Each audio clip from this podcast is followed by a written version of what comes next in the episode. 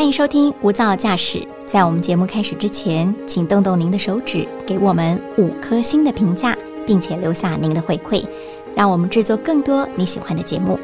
那今天的节目开始喽！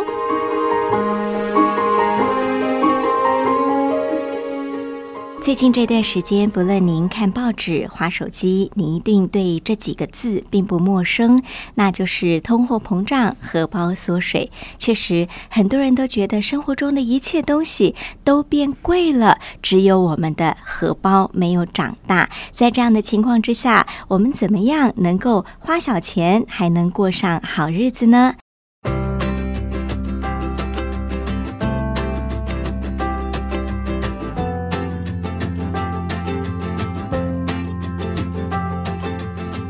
大家好，欢迎收听由大爱新闻所制播的 Podcast《无噪驾驶一百种生活创意单元》，我是陈竹琪。今天我们要跟您谈谈省钱过上好生活。我们的特别来宾是省钱生活达人，也是广播节目的主持人，也是作家张伟明老师。老师好，主持人好。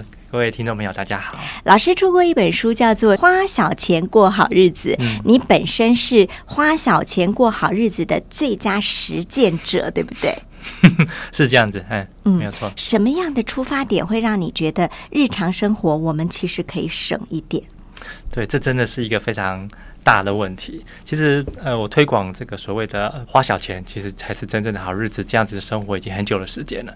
那我发现，其实真正大的问题，就像刚才主持人在开场白的时候有讲啊，就是大家一直在说物价越来越贵，那我的薪水好像都没有跟着比较贵，而且房价什么都贵。那而且现在又通膨，然后又升息，连贷款都很贵。为什么我的薪水这么少？其实，在谈这个事情的时候，会发现好像十几年前这个议题就出现了，并不是现在才有。的，而是一直以来都是这样子。那之所以会让人家一直有这种感觉，呃，除了我说物价跟通膨之外，是因为我发现问题关键是我们往往没有在这个阶段选择适合我们自己的价值观。哦，怎么说？所以我举个例子啊，就是例如你现在是月入三万的上班族。那你想要去过每个月想要花十万块的这种生活的日子，可以吗？嗯，我想要，你看我我想要每个月花十万，他觉得那个才是好日子。可是你会发现我自己只赚了三万啊，对，那当然是不行啊。所以他会有一些行为，就是他会开始一直不断的去借钱、去贷款，会一直不断的去抱怨我的生活为什么东西那么贵。他不会去想说为什么自己的薪水那么少，嗯，他只会说为什么东西那么贵，贵到买不起，然后有很多很多的抱怨。所以这个价值观它是可以跟着。人生不同的阶段来做调整的，不管是往上升或者是往下降，重点就是每个人要去选择适合自己现在生命这个阶段的价值观。那第一也不会有那么多的抱怨，也不会有那么多的问题，反而会比较把注意力放在自己的现在的生活的这个当下的每一分每一秒，去品味、去咀嚼那个。生命跟生活的那个真正的滋味，老师，很多人会开始想要过一点比较所谓清贫的生活。这个贫不是贫穷的贫哦，而是平凡的贫。很多人想要过这种清贫生活，或您说的省钱生活的原因，是因为他觉得自己荷包好紧哦，自己没有钱了，非得省不可，或者我身上背着好重的贷款。您的开始也是这样吗？就我的理解，好像并不是这样子。哦，我最初的开始是这样，因为我是从小眷村长大的啊，因为父母都是军职嘛。那个时候军人的待遇，就是我父我父亲跟我描述的哈，是非常少的。后来才开始慢慢慢慢慢慢慢变好嘛。所以我因为住眷村，就是我所有的世界就是那两条巷子，嗯，然后所有的人的生活方式都一样，我就会觉得全世界人都跟我一样。哦，在小学的时候，其实台湾经济还没有快速起飞，感觉大家好像都差不多。好，所以我就继续用这样子的方式在过生活，因为大家都一样的节俭在过生活。等到开始台湾经济起飞，我慢慢开始上国中的时候，我才会发现怎么有人不一样了。对，有人不一样。然后那时候我的价值观就开始很错乱。你看到外面的世界了，对，看到外面的世界，你开始怀疑到底哪一个是真的，或哪一个是对的。那因为年纪很轻，我们没有太多的智慧去判断嘛。但是。我觉得这样的生活很好啊，因为我是个念旧的金牛座，我不喜欢去改变 太大我的生活。然后呢，我就开始默默的做。然后呢，直到台湾的价值观疯狂到那刚好那时候股市也涨得很大，懂？就是台湾经济起飞的那个时候，哎，我就开始变得比较低调，因为那时候就会变成有一点点，你知道吗？就是在学校里面哈，同才之间要认同，嗯，会去比，就开始有比较心态，对。你家比较有钱，还是我的零用钱比较多？然后就会开始比你你的衣服穿的比较好。你用什么铅笔盒？我用什么？对对对对对。然后哎，你你开始有机车了，或是怎么样？这样就开始比。那我就开始觉得我不想去跟人家比，因为我很习惯，也很喜欢这样子的。你刚才讲的这个清贫的这样的生活方式，我很自在在里面。我就开始很低调。哦，对。当然那时候因为少了这个从才的认同，对，心里好像感觉有点缺失。然后直到后来，我开始去写这个部落格，开始出书。嗯，其实都是因为，因为反正那时候是成家立业嘛。因为有一段时间我在唱片公司，其实那一段是我最挣扎的时候，因为我在唱片公司九年的时间啊。你知道，唱片公司就是一个 价值观很演艺圈不一样的地方。对对对对对，一切都是啊，对的光鲜亮丽的这种生活。我常常会跟艺人去唱 KTV 嘛，是那一唱都是唱。唱夜唱都唱到白天，哇，那个花的钱都都很多，嗯甚至有一段时间是被花钱心魔占领的时间。你也有吗？我也有，我也曾经有过。你也曾经有那样花钱的时候。后来我才觉得。哎，真正的交朋友，我领悟到，真正交朋友，我不是靠那个花钱去增加人家的认同。是不是那段时间这样花钱，虽然所有生活模式都跟他们一样，但是你并不快乐。我并不快乐，而且我比原来还更不快乐。哦，所以我就觉得，好吧，那如果是这样的话，表示他们可能不是我可以花时间去交的朋友。嗯，对，那不是我的生活方式，我就回来原来的那个位置。那回来原来位置，发现哎，并没有因此。跟他们关系更远，嗯，也不会，所以我就说，哎，那应该不是这个所谓价值观的问题，那是什么问题？对对，我就开始慢慢去抽丝剥茧，反正就不是那个问题。有一次，就是我请很多朋友来我们家玩，然后我们朋友发现我们家有很多奇怪的小东西，就是一些本来要丢掉的垃圾废物，被我拿来重新改造之后，变成很可爱的小物。哇，大家都你你资源回收，而且再创它的生命了吗？对对对，就变成它。每个东西都有它的主功能，它还有一个副功能是大家可能看不见的。那我就会把它发扬光大。主功能它的因为坏掉已经消失了嘛，我就会把它改来改造这样。然后大家都变得非常惊讶，就一直要我把这些写下来，写到部落格上。嗯，所以我就开始写，然后写了才三个月而已，然后我就被苹果日报选为台湾第一省长啊，省钱的省的省长。是，然后出版社就开始找我，我就想说，哎，什么时候价值观变成这样子？就是。我这样节俭爱物这样子的生活，竟然变成人家要来跟我学习，想要让更多的人知道，我才开始慢慢去感受到，哦，台湾的价值观尺度已经非常的大了，就是那个价值观非常多元的，大家一起用不同的价值观生活在这个宝岛里面，那当然就会有一些认同跟不认同跟争议的问题产生。像有时候我会去上那个很多通告嘛。然后有那种扣印的，就会打电话来骂我，直接在现场骂我说：“台湾就是有你这种人，经济才会这么差。”想说啊，因为你都不花钱，我都不花钱，那因为我一个人去影响到台湾经济，那我也太伟大了，对不对？走在路上也会被人家指指点点，说：“哎，你是省钱达人哦。”我都说：“哎，你好。”然后他就会说：“笑死人了。” 我想说怎么会这样？但是我我也不会特别的不高兴。这真的是每个人的价值观不同。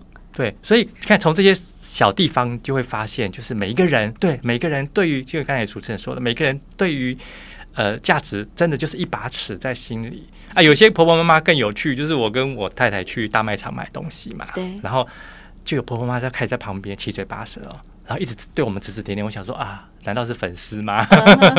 因为我很多粉丝都是婆婆妈妈，然后这些婆婆妈妈突然就把我老婆拉走了。然后就这样，看他们就开始聊聊聊聊聊聊聊了一会儿，我老婆就笑着回来。嗯，我说怎样了？她说。他问我说：“你是不是省钱达人老婆？”他就说：“对呀。”然后他们说：“哦，你怎么那么可怜？嫁给省钱达人，你的日子一定很苦吧？你要不要想办法赶快出来？”所以，我老婆都会觉得哭笑不得。所以，重点来了，你找到一个跟你志同道合的另一半。对我真的是非常感谢老天，就是没他比我还厉害，只是都是靠我出头而已。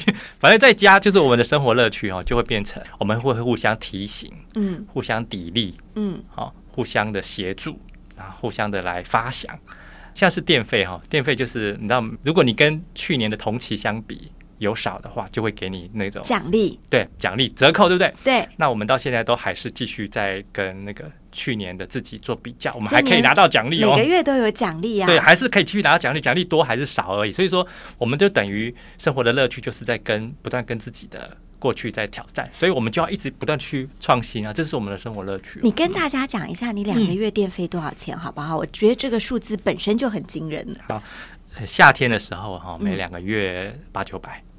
夏天一个月八九百，我们就算九百好了，一个月才四百五十块夏季电费哎，你开不开冷气？开，你开冷气？你怎么省的？你我们家真的什么电器都有，就是常常有媒体来我们家采访，他们就会先以为他们要进到一个家徒四壁或是鬼屋，山顶洞人，原始生活，结果一进来就发现怎么不是这样。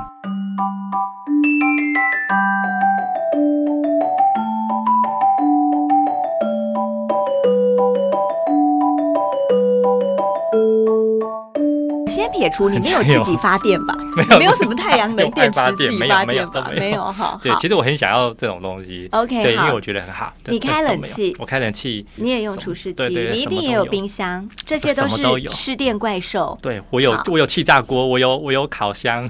那其实我就会从那些最花电、最费电，还有时间要用最久的电器开始下手，其他的都可以先放在后面。嗯，就从那些地方二十四小时都在用的，像这种地方，冰箱。像冰箱，所以就要特别的注意。然后再来就是冰箱怎么省电？好，冰箱得二十四小时都开着吧。我先不讲，就是说用那个节能标章的哈。好，这个是这个是因为每个人要看自己的状况哈。就是你刚好这个东西坏掉，你当然是可以去买稍微贵一点有节能标章的。嗯，因为这个从节电的效果来看是非常好的。但是如果你家没有这个节电标章，还仍然是适用我以下讲的这个方。冰箱最浪费电，其实就是开关的次数太多，跟开的时间太长，嗯，造成里面的温度不够，压缩机必须要去启动。它就是养在家里一个二十四小时关不掉的冷气机这个概念。对对，只是没有像冷气那么耗电而已。好啊，所以要降低它开压缩机启动的这个次数跟时间，就是要去降低。开关的次数跟开的时间。啊，好，所以第一个就是你必须要把，就是在开之前把里面的布置图，像我就会很习惯把布置图画在冰箱的外面，用用磁铁吸在那个冰箱上面，所以在开之前你就会知道什么东西放在哪里，不要开了之后花很多时间去找。这个就是会让冷气全部都出来，压缩机就会一直启动。所以前提是你的冰箱要是整齐的，要第一个要整理好，你要知道东西在哪，手一伸进去，一秒拿出来，关门，关门就是这样子，就是要非常短的时间，嗯，好，要拿跟取，好，拿取跟放入，一定要马上迅速的完成，对，好，所以再就是呃，去买菜的那个人，他出发之前，大部分的例子都是我。打开了之后，翻箱倒柜堆得很满嘛，要看看我什么东西还有几个放在哪里，我才能知道我要去菜奇亚买什么，嗯，对不对？好，再来是菜奇亚买回来了之后，一样塞塞了好久，塞塞进去了，等到要煮饭的时候再打开，然后再塞再拿拿拿拿拿好久，然后再才关起来，然后洗洗洗洗切切切没用完。再打开，再塞塞塞塞塞塞好久，大部分人家里都是这样。哈，我听了就觉得很辛苦哎，就很辛苦。所以首先你得要把冰在冰箱里半年没有用到的东西都清出来，那表示你不会再用到了。不要把它当置物柜。对，所以冷藏室真的是不要冰超过七分满，因为要给它空气流通，对，给它循环，这样子它才会保冷。嗯，好，但是。冷冻库的逻辑是相反的，冷冻库是要冰好跟冰满，嗯，对，所以尽量的能够把这冷冻库塞满的东西，就全部把它放在那个冷冻库里面。因为它每个东西结冰之后，它本身就是一个发冷的那个冰块的概念，对对对，所以冷冻库一块大冰块团结在一起，对，所以就加收机就比较不会动。但如果给它空间很大。只有几个在里面，它一下子温度就上来了，就不够了，就不够。所以冷藏室跟冷冻库这两种逻辑一定要分开来去对待，这样子，一个是少一点，一个是越多越好。不过冷藏室跟冷冻库有一个共通逻辑，都是你一定要注意先进先出，不要在那里变成你刚刚说的储藏室。对，堆了半年，堆到你自己都忘记了，你以为它还没坏掉，其实它早就发霉了。对对，这也是一种食物的浪费啊，也是不好。好，这就是这是冰箱啊，就是冰箱是顶啊，冰箱现在其实都是。用机壳来散热，所以跟旁边的柜子这点很重要，跟旁边的柜子尽量的距离大一点。哦。啊，有些人说我的厨房就这么小，怎么办？嗯刚刚好挤进去啊，至少跟后面的墙壁也大一点，嗯让它散热。还有这个上面的那个顶，嗯冰箱的那个顶也不要拿来堆东西，嗯，因为它也是靠它散热，所以通通都不要。是对它的四周围要保持清爽，对散热会比较好。对，你就能省一加速器就不。会一直对对对对。OK，冰好，冷气好。大家都得开冷气啊。好，开冷气要配合做几件事情啊，像嗯我一定是开二十六到二十八，度。然后自动。自动。二十六到二十八自动，像说什么有弱冷啊，有强冷啊，还有自动，对。不对？很多人都是说一开始热死我把它开强冷，强冷虽然它会比较快冷，但是它耗电第一个，再就是开了强冷之后，大家忘了去把它关到弱冷，嗯。好、所以造成它更浪费。所以呢，避免这种状况，其实我还是建议就是自动，就是二十六到二十八自动嗯，加电扇，加电扇。加电扇，电扇最好是让它循那可以摆头头会转，对摆头哦。循环的，这样子的体感温度是跟二十四度差不多，电扇要对着哪里？有人说对着墙壁，有人说对着冷气。就让它造成空气循环就可以了。哦，对，对着冷气也有一种说法哈，就是我之前听那个冷气安装师说的，对，他说其实最好有一支电扇可以对着冷气，嗯其实那个目的其实是要让这个冷气能够把冷冷风送得更远，所以如果你的房间没有那么大，其实也不用对冷气，能够对到身体就好了，让它体感温度像二十四度，千万不要一开始就开二十四，然后睡觉的时候用舒眠一样是。二十六到二十八嗯。加舒眠，舒眠呢，其实就是说，呃，每一个小时它会上升零点五度，每一个小时上升零点五度，一共过了四个小时之后上升两度。哦，第一个用上升的温度来去降低消耗量，第二个就是你越睡会越冷嘛，嗯。因为盖棉被吹冷气这件事情逻辑上就非常奇怪，对，那表示已经已经浪费电了，嗯，对，那所以用舒眠它反而是很聪明的，可以去帮你做好节电，哦，原来舒眠的功能是这对个。对，所以 OK，再来就是冷气提高一度，就是减少百分之五的电力。冷气的滤网也得要定期洗，更有用。滤网千万不要一年才洗一次，哦。对，最好是像我就是每两个礼拜会去洗一次，是非常的简单，开盖子打开，滤网就下来，就可以拔下来，然后洗好再放回去，OK，每个人都很容易做得到。那这样子就可以再降低百分之六的电。好嗯，还有一个就是大家可能不一定知道的，就是室外机。如果你的室外机是常常会被太阳晒到的话，嗯因为室外机它有风扇在转，它是要把热空气排出去的。如果一直长时间被太阳晒到的话，那室外机的散热功能就会不好。所以呢，可以用一个像是汽车停在外面停车的时候，银色的那种反光哦，隔热板懂或是遮光罩，嗯，那个你可以买一个，把它放在那个室外机的上面，好像给它加下一个盖子。对对对对对对，让它隔热，不要嗯热，不要直接去晒到那个室外机。是这样子还可以省百分之六到百分之七的电力，这样子。嗯然后再来是开冷气的时候，如果有窗帘的话，非常建议把窗帘拉起来。嗯然后呢，门缝像我都会用湿毛巾把门缝堵住，还有窗台的窗台的缝也把它堵住，就是确保冷气不要外流。然后再来就是你不要一直进进出出，一直进进出出，要把所有该拿的都拿好。对，对，然后我觉得这样子做大概就能够用最小的电力，然后发挥最大的这个效能了。嗯嗯嗯，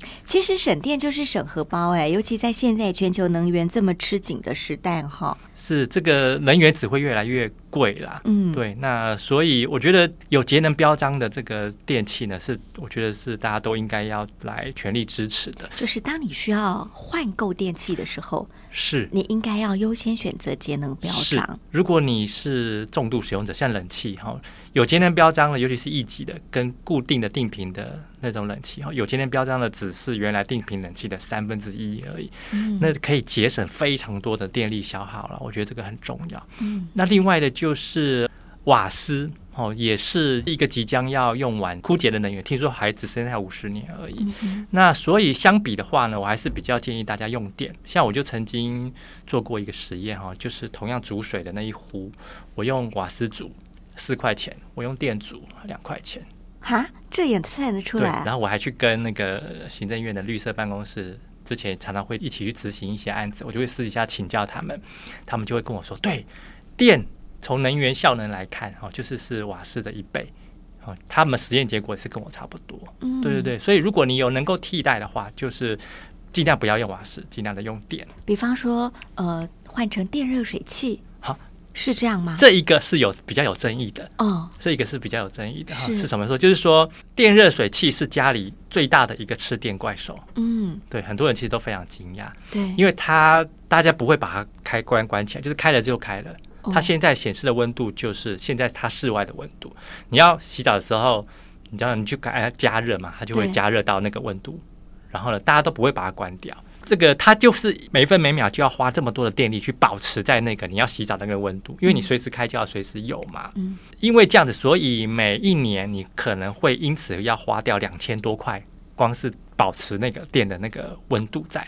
这个是非常大的一个吃电怪兽。我的建议就是，如果洗澡的话能够用瓦斯，我们尽量用瓦斯；如果不能够用瓦斯，因为有些瓦斯管线没到，那我们在用这种电热水器的时候呢，就必须要养成一个习惯，就是你用完一定要关掉。嗯，隔天第一个人要去洗澡之前，再把它打开，对，用这个方法来去截断这么多的这个待机电力。也就是说，我们要适时的去开跟关，才能省掉一些不必要的浪费。是是是，这个就是你根本不需要这么热的水，它却为了维持水的温度而花掉很多电在那边。是嗯是，这个就是对付那个电热水器的。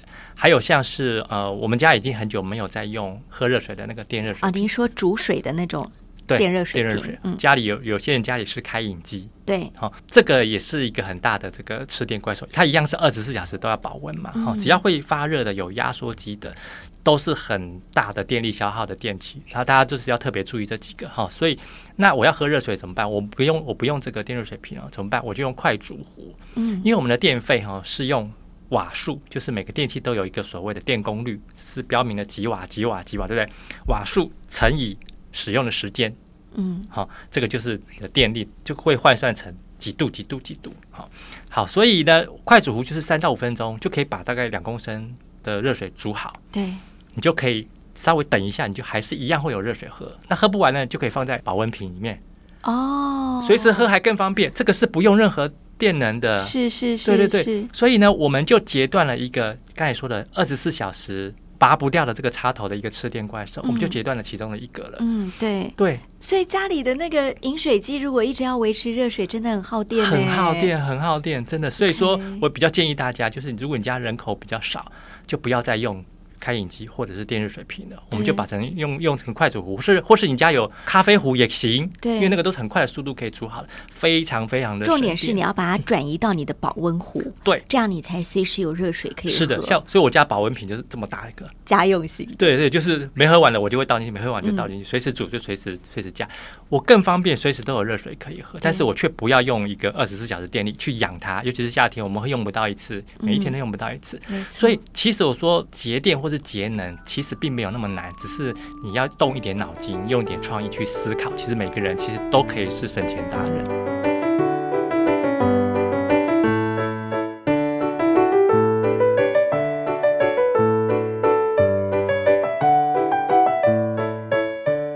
我觉得我们其实有一些概念我们都知道，但我们就是没有去落实。对，好，或者我们还没做就想象，哎，我的天啊，好像有点辛苦，好像会很痛。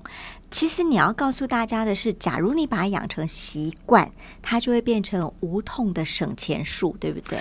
是这个也是我最近的推广的重点哈。像我在呃再分享几个，现在灯泡大概大家常看到的有两种，一种就是螺旋形的那种叫做省电灯泡，嗯，球面型的那叫 LED 灯泡。其实到现在很多人还分不清楚哪一个比较省电。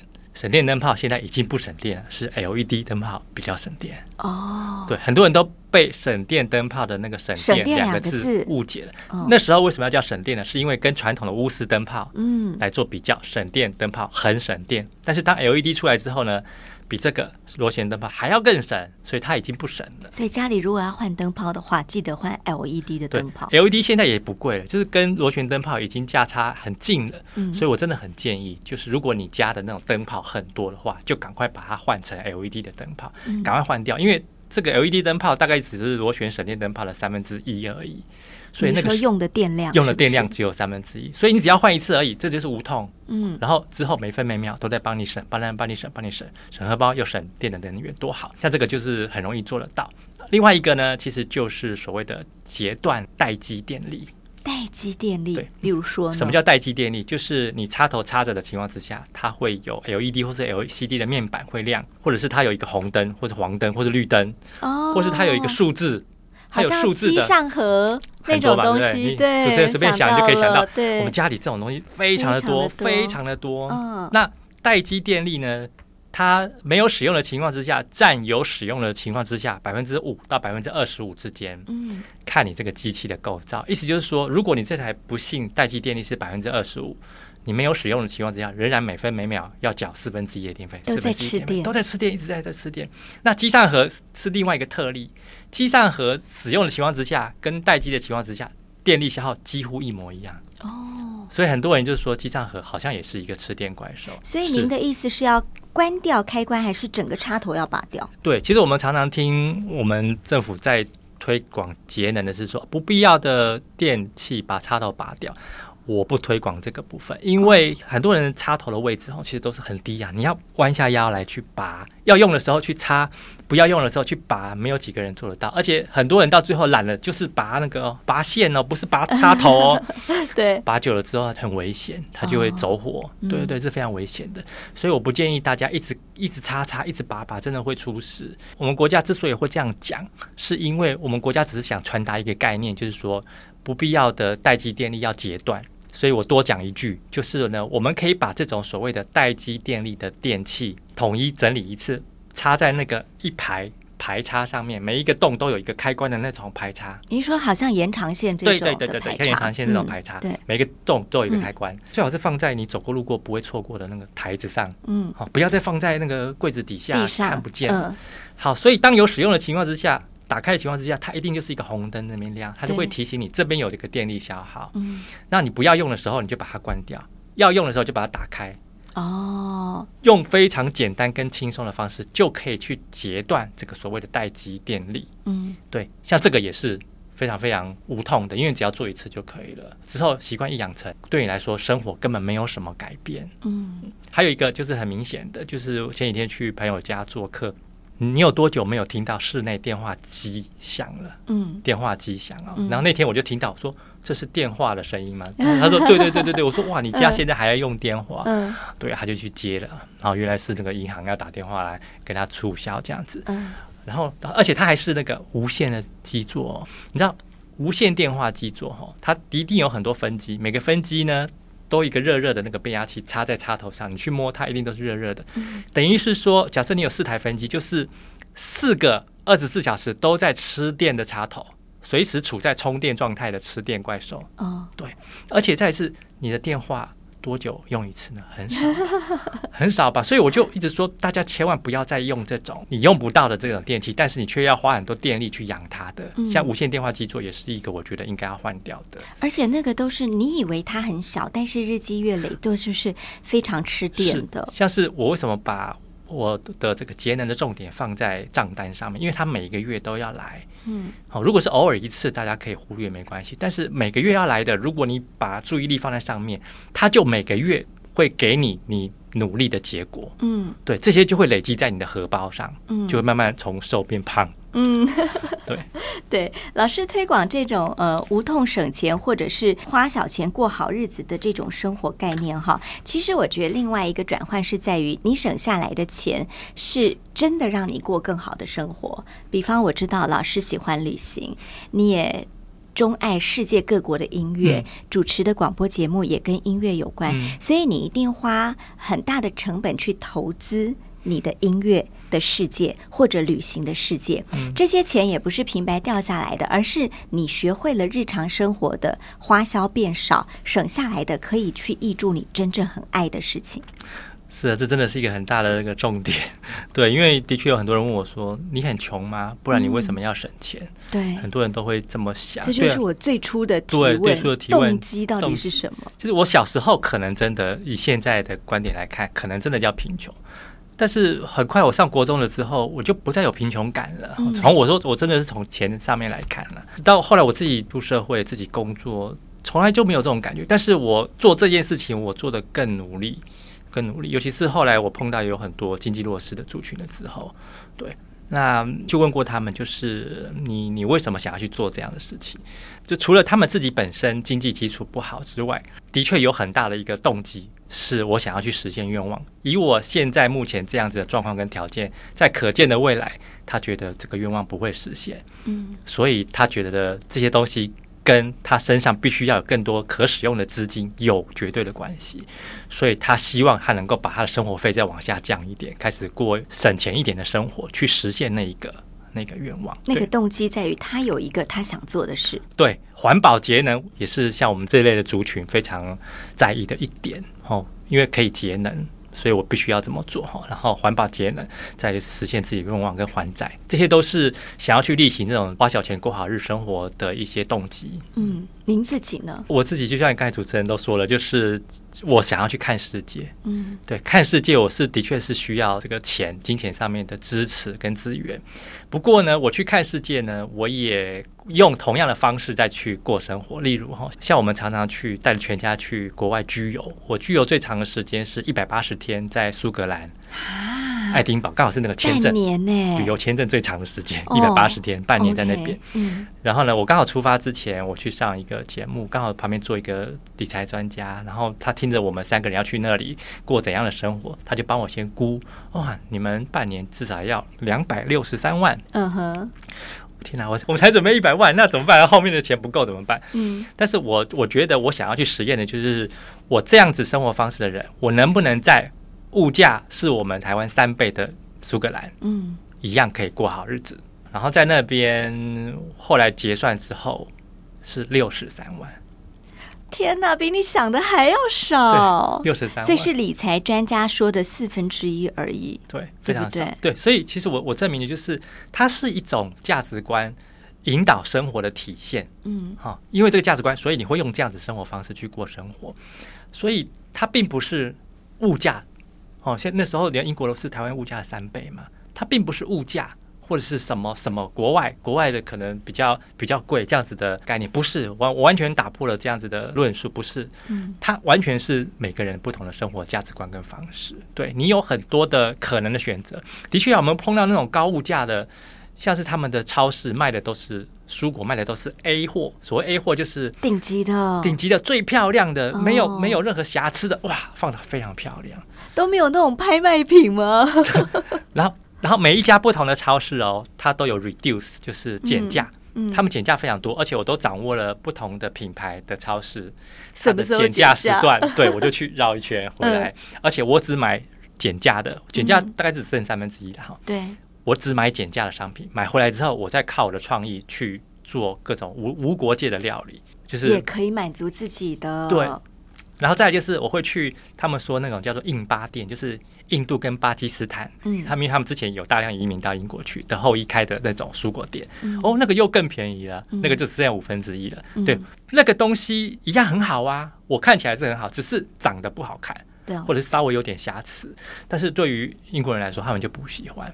后来我回台湾之后，我就开始推广圣食，嗯，哦，炒蔬果的，对对，有很多人就只是想要去买长得漂亮的，长得不好就被丢掉了。其实那被丢掉的东西非常多，我就是从那个时候去发现到这样子的一个一个问题跟状况。然后，所以我仍然用这样子的方式把吃，就是食衣住行的吃这个部分压到很低。然后发现当地有很多的那种叫做二手慈善商店 （charity shop）。非常多，一开始我还以为是一般的商店呢，然后发现你们价钱怎么特别的便宜。后来我才发现，原来那个是慈善的，就是每天都有人去把自己不要的东西整理好了之后，放在店的门口，就有专门的志工去把它整理好，哦，标价，然后放着很便宜的价钱去买。光是那里面的东西，我都觉得好便宜哦，我真的很想把它整个整个搬走。还有所谓的 car boot sale，就是。停在停车场里面，把后车厢打开的那种二手跳蚤市场，也都非常便宜。像你刚才我说，我买我买 CD，对不对？通常我都是买一英镑，然后一张 CD 的，或者是半磅一张 CD 的。哦，刚去的时候，到最后要清场的时候，一箱一磅。我在那边挑挑挑挑挑挑一张一磅，他说不不不，一箱一磅。我说。真的假的？好丑！对，而且有很多非常漂亮的那种瓷器呀，哇，那种东西，我就觉得哇，其实好生活何必需要那么多钱呢？只是你要去花一点时间去找，嗯，这样子的东西，在国外充满爱心的人也是很多，只是他们就会集中在那里。像有时候我们去参加一些教会的活动哈，然后虽然我不是教徒，但是。因为他们都是非常欢迎这种外地的人，是，然后我们就会去啊，在那边也是吃吃喝喝很好。我们也会带我们自己，我自己做，像是我自己做手做的黑糖糕，我做葱油饼，我包水饺，我做小笼包，去分享给他们。然后同时就是做这种文化的交流，同时又自己可以一人菜嘛，我就可以吃到很多很多不同的菜。嗯，对，所以说其实生活的乐趣，或是所谓的幸福生活，或者是创意，是可以靠自己努力去发掘出来的。对，这样子的资源跟这样子的人非常的多，充斥在我们周遭，在台湾仍然是一模一样。嗯，对，那些会让我觉得是何必花那么大的钱去一个餐厅里面，人很少，可能还不敢讲话，然后吃东西还不能够出声音。那个花大钱那个去做那样的生活，不是让我觉得自在的。所以我觉得重点还是第一个，我们的价值观，我们要知道我们这样子过清淡而平凡的生活，到底是为了什么。呃，我这么过，我是快乐的吗？那这两个先厘清了之后，我们再去找怎么样可以找到志同道合的人，哪里用什么样的方式可以实践我想要这样生活的价值观？是是是。而我省下来的点点滴滴，不但是地球资源的总结，也是我荷包的总结。是，我可以把这个钱用在我更想要好好享受的地方。是，真的很多这样的人，网络上有很多像我们这样子的生活方式，找不到的话，你可以来跟我做朋友。